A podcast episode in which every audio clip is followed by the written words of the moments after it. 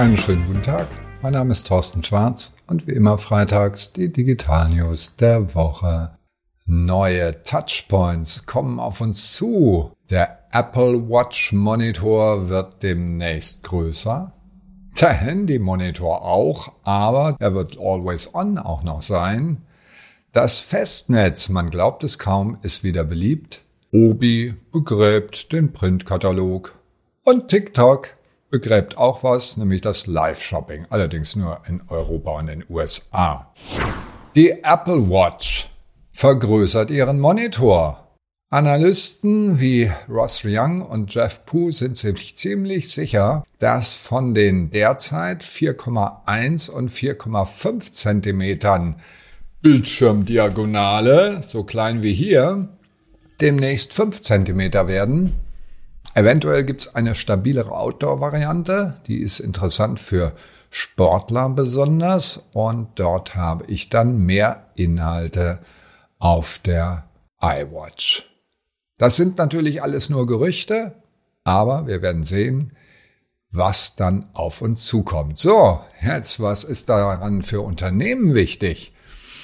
Wir brauchen Informationen, die so verdammt relevant und wichtig sind, dass unsere Kunden sich das sogar auf der Uhr anschauen, anhören, ansehen. Das ist die Herausforderung. Nicht ganz einfach. Der Handy Monitor ist demnächst always on. iOS 16 renoviert jetzt den gesamten Sperrbildschirm und der Bloomberg-Journalist Mark Gorman hat da folgende Prognose, nämlich auf den iPhone 14 Pro Modell nur wird es also ein Widget geben, das den Lockscreen nutzt. Das heißt, ich kann auf dem Sperrbildschirm Dinge sehen, kann auch bequem hin und her flippen durch diese Inhalte und interessant auch, die Monitore werden größer, das heißt der 17 Zentimeter diagonalen Monitor, den gibt es derzeit nur gegen erheblichen Aufpreis und demnächst gibt's dann das 14 Max, allerdings ohne Always On für 900 Euro eventuell. Wie gesagt, auch hier alles Prognosen, wie es wirklich aussieht, werden wir im September wissen. Und nochmal, was heißt für Unternehmen? Wir brauchen relevante Informationen und diese Informationen müssen so relevant sein, dass Menschen sie nicht nur auf dem Handy haben wollen, also sprich eine eigene App, sondern so relevant, dass sie es sogar auf dem Sperrbildschirm haben wollen. Content Marketing pur. Vielleicht unterhalten, vielleicht informativ, wir wissen es alle nicht, aber ich sage nachher noch was zum Thema Obi. Da müssen wir hin.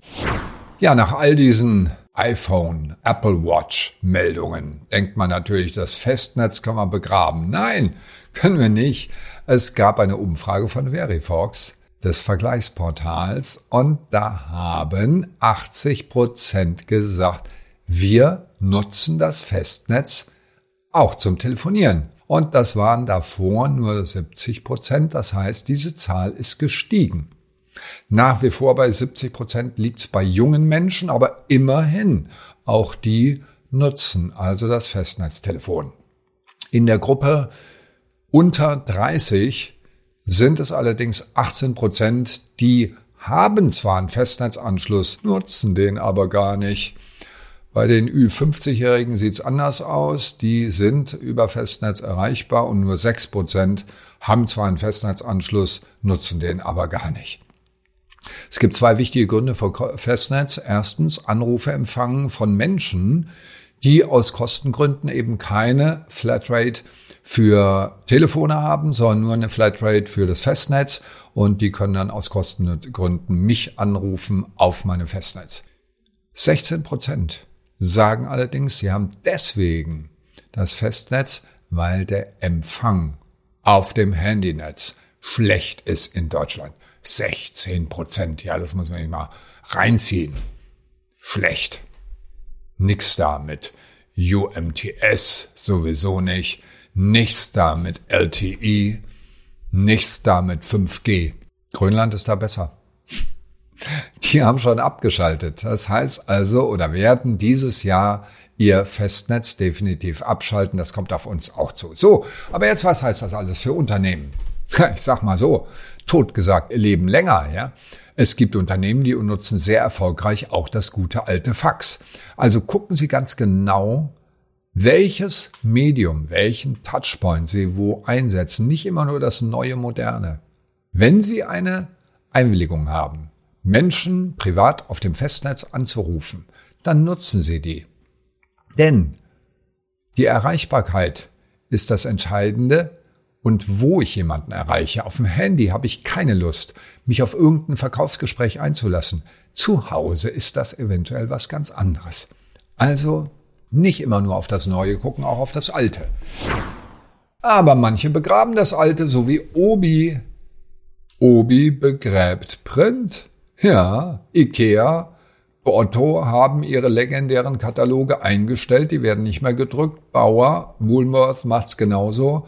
Und jetzt hat Obi in seinem legendären letzten 20-seitigen Obi-Prospekt angekündigt, das war der letzte. Das Ende der Printbeilagen ist angekündigt, groß auch über Social Media, Werbekampagnen und so weiter. Das Argument, wir sparen Energie, wir sparen Chemie, wir sparen Holz, wir sparen Wasser Ökologisch ist es sinnvoll, auf Papier zu verzichten.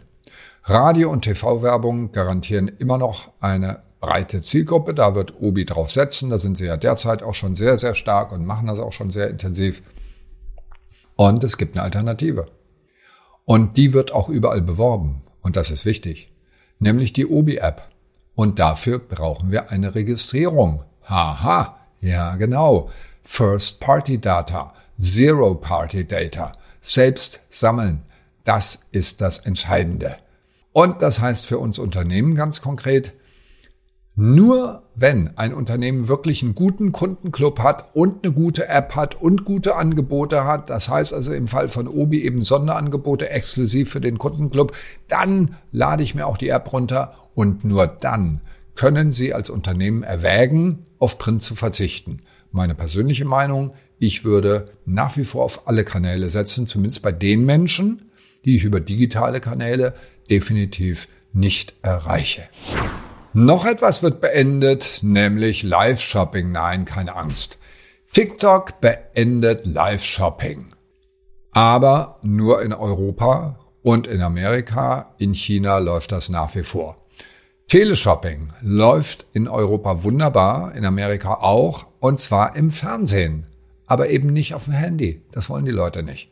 Kaufen im Livestream. In USA, Europa läuft's nicht so richtig. In China ganz anders. 134 Milliarden Umsatz. Ja. 50.000 Livestreams gibt es mit insgesamt 260 Millionen Views.